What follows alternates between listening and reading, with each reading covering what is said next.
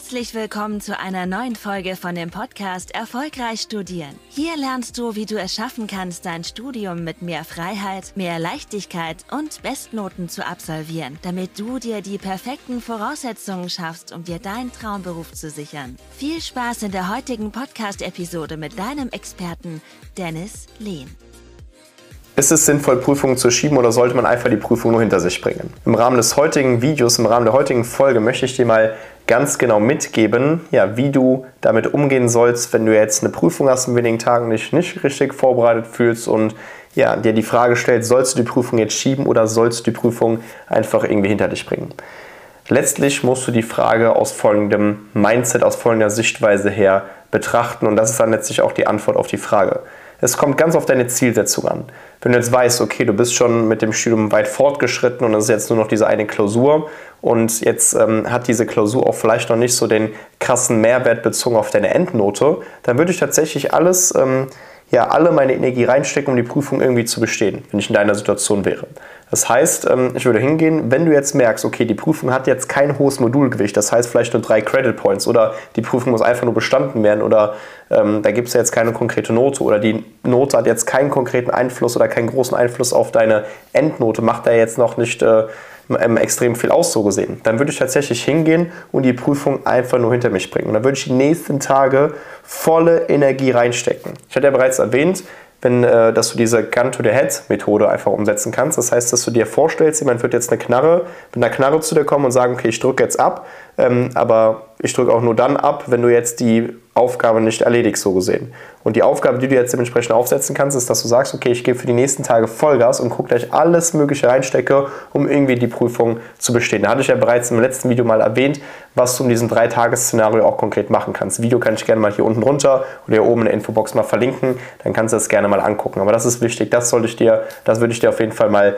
mitgeben. Das heißt, sofern die Prüfung kein hohes Modulgewicht hat, keine krasse, ähm, ja, Bedeutung bezogen auf die Endnote hat in dem Sinne, dann würde ich die Prüfung einfach nur hinter mich bringen, weil sonst schiebst du die Arbeit einfach nur auf. Jetzt kommen wir mal zur anderen Seite der Antwort. Das heißt, wenn du jetzt merkst, die Prüfung ist relativ groß, das heißt, hat ein recht hohes Modulgewicht, die Note ähm, die du jetzt hier erzielst, die hat eine recht hohe Bedeutung bezogen auf die Endnote, weil es vielleicht ein Fach ist mit 10 Credits oder 7 Credits oder 5 Credits und es ist vielleicht eine Prüfung, die recht schwer ist und es hat einfach eine extrem hohe Bedeutung auf die Endnote, du willst keinen Drittversuch oder Zweitversuch oder sonst was riskieren, dann ist meine glasklare Antwort auf jeden Fall, dass du Folgendes machst. Wenn du dich nicht mehr für die Prüfung abmelden kannst, dann gehst du zur Prüfung hin, schaust dir an, wie die Prüfung aufgebaut ist, dass du einfach fürs nächste Mal ganz genau weißt, wie du die Inhalte nochmal besser üben kannst, so gesehen, dass du weißt, wie ist die Struktur der Prüfung vor allem.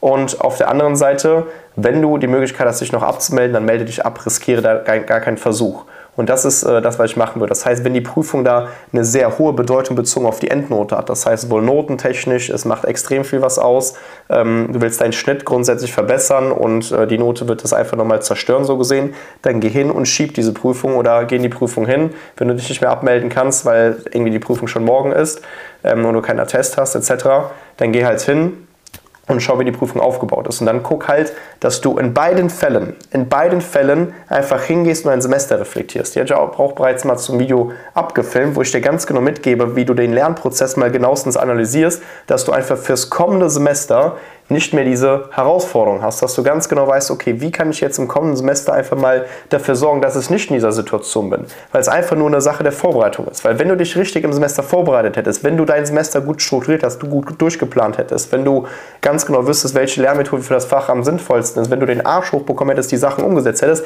dann wärst du nicht in dieser Situation. Deswegen geh hin, Schau, dass du diese Tipps hier umsetzt, so gesehen, und dass du im nächsten Semester einfach mal deine Learnings daraus ziehst. Wie gesagt, hier einfach mal auch mal den Semesterrückblick einfach mal umsetzen, den ich hier auch verlinkt habe. Und dann wirst du sehen, dass du im kommenden Semester garantiert bessere Ergebnisse erzielen wirst und nicht mehr dir die Frage stellst, schreibe ich die Prüfung oder nicht, sondern dass du die Frage stellst, kriege ich jetzt eine 1,7 oder eine 1,3 weil das machen letztlich Macher, das machen Einsatzstudenten, die wirklich auch sich über das ganze Semester vorbereiten und dann wirklich Vollgas geben und am Ende auch eine sehr gute Note erwarten. Weil die Note, das Ergebnis, was du am Ende des Semesters kassierst, ist nur ein Feedback für den Prozess und das kann ich dir mitgeben. Deswegen setz das hier um. Wenn es Fragen jetzt gibt, gerne einfach mal auf Instagram schreiben, da einfach mal Dennis Lehn in die Suchleiste eingeben, dann wirst du mich, wirst du mich relativ schnell finden. Dann mache ich auch gerne ähm, täglich auch ähm, Insta-QAs, das heißt, da kannst du gerne mal deine Fragen stellen, kann ich dir sehr gerne beantworten. Deswegen nimm da gerne dran teil und dann ja, würde ich vorschlagen, sehen wir uns auch soweit im nächsten YouTube-Video. Vielen Dank, dass du heute wieder dabei warst. Willst du wissen, ob auch du für eine Zusammenarbeit geeignet bist? Dann besuche doch jetzt dennislehn.com/termin und buche dir einen Termin mit Dennis. In diesem 60-minütigen kostenlosen Beratungsgespräch wird eine individuelle Strategie für dich erstellt. Du lernst alles, was du dazu brauchst, um dein Studium effizient und erfolgreich mit Bestnoten und vor allem mit mehr Leichtigkeit zu meistern. Wenn du also auch die beste Version aus dir und deinem Studium kreieren möchtest, dann buch dir jetzt deinen Termin unter www.dennislehn.com/termin.